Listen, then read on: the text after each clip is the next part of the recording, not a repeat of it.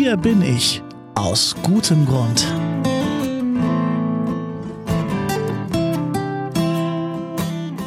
Das Bistum Dresden-Meißen feiert 100 Jahre mit 100 guten Gründen. Und hier im Advents-Special eures Podcasts mit Herz und Haltung stellen wir euch bis Weihnachten jeden Tag eine andere spannende Person vor, die in Sachsen oder Ostthüringen lebt und fragen diese nach ihren ganz persönlichen guten Gründen im Leben. Heute hört ihr, wie Schwester Elisabeth mit Professor Anja Besant gezoomt hat. Frau Besant ist Professorin für Didaktik der politischen Bildung an der TU in Dresden.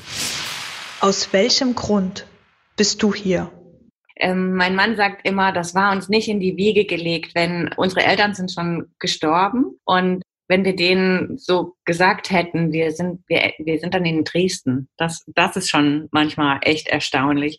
Aber das kommt daher, dass wenn man ähm, den Weg geht in der Universität, äh, von der Promotion, dann Habilitation und man bewirbt sich auf Professuren, dann hat man es eigentlich gar nicht selbst in der Hand, sondern es gibt so wenige Positionen, für die Hochspezialisierung, die man dann erworben hat, so im Laufe dieses Weges, dass man eigentlich überall hingehen würde, wo es einem dann ruft. Und als ich ähm, den Ruf nach Dresden bekam, da habe ich mich gefreut, aber es war so ein bisschen, ich wäre ja überall hingegangen. Und es gab dann eine ganz irre Situation mit einem älteren Kollegen, von dem ich gar nicht genau weiß, ob er vielleicht mit diesem Bewerbungsverfahren auch was zu tun hatte, der mir so mit zwei Händen die Hand gegeben hat, also so einen ganz warmen Händedruck und so sagte, Frau Besand, also dass Sie nach Dresden gehen, das freut mich so. Das ist, das ist, das ist Bestimmung quasi. Also das ist Ihre Stadt.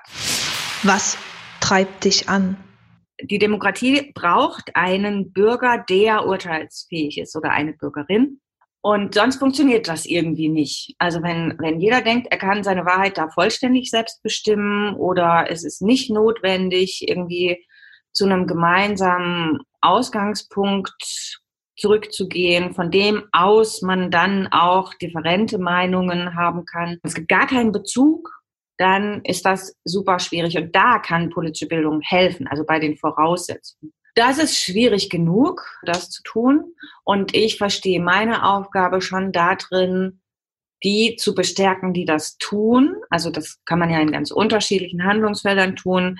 Jetzt von der Aufgabe an der Universität her bin ich ähm, viel eben auf Schule bislang ausgerichtet gewesen, also zukünftige Lehrkräfte, auch denen auch die Energie zu geben, diese Aufgabe langfristig zu übernehmen. Das hat schon auch was damit zu tun, ob man sie damit aufladen kann und sie das dann auch also durchhalten können. Aber auch außerhalb der Schule. Und da ist es ja fast noch schwieriger, weil man da wirklich darauf angewiesen ist, auch dass die Leute eigentlich äh, zu einem kommen. Das, denke ich, so ist die Aufgabe, immer wieder auch zu ermutigen, sich dieser Aufgabe jeden Tag neu zu stellen, auch nicht zynisch zu werden da drin und immer wieder neue Ideen zu entwickeln, wie das gehen kann. Wenn es schwierig wird, was trägt dich? Ich bin nicht so oft frustriert. Also ich finde, man muss schon auch sehen, dass eben auch, wenn man im Leben oder im Beruf oder in der professionellen Tätigkeit oder was auch immer man eben tut, wenn es da Gegenwind gibt oder auch Widerspruch, Kritik, dass das ja auch eine große Bestätigung ist. Also von daher würde ich sagen, das, das hilft eigentlich. Also man fühlt sich in Sachsen, wenn man politische Bildung macht, sehr nützlich.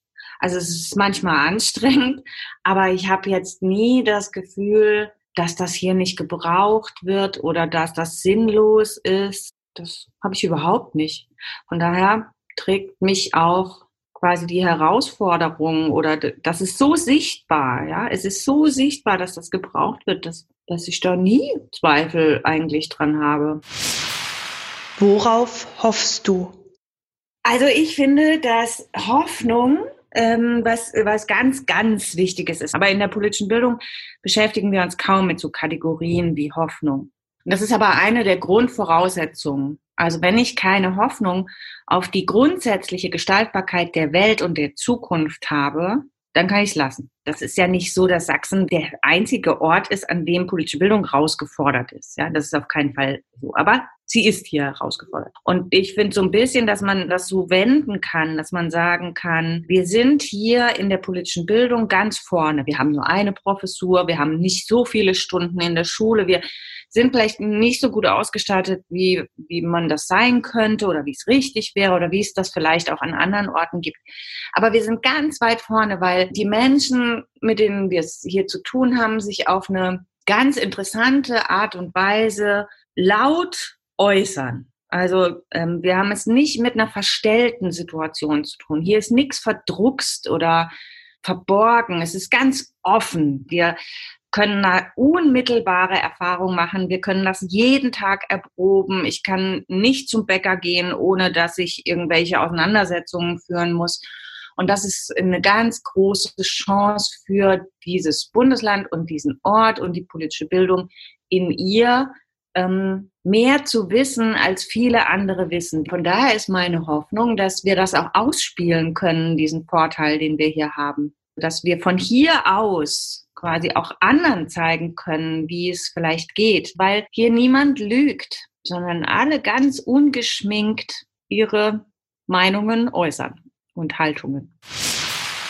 Professorin Anja Besant aus Dresden und ihre guten Gründe im Leben erfragt wie immer von Schwester Elisabeth von der Kontaktstelle Katholische Kirche in Leipzig. Die Kontaktstelle macht dieses Advents-Special gemeinsam mit der Katholischen Akademie im Bistum Dresden-Meißen hier in eurem Podcast mit Herz und Haltung. Ich bin Daniel und wenn ihr mögt, hören wir uns morgen wieder. Bis dahin.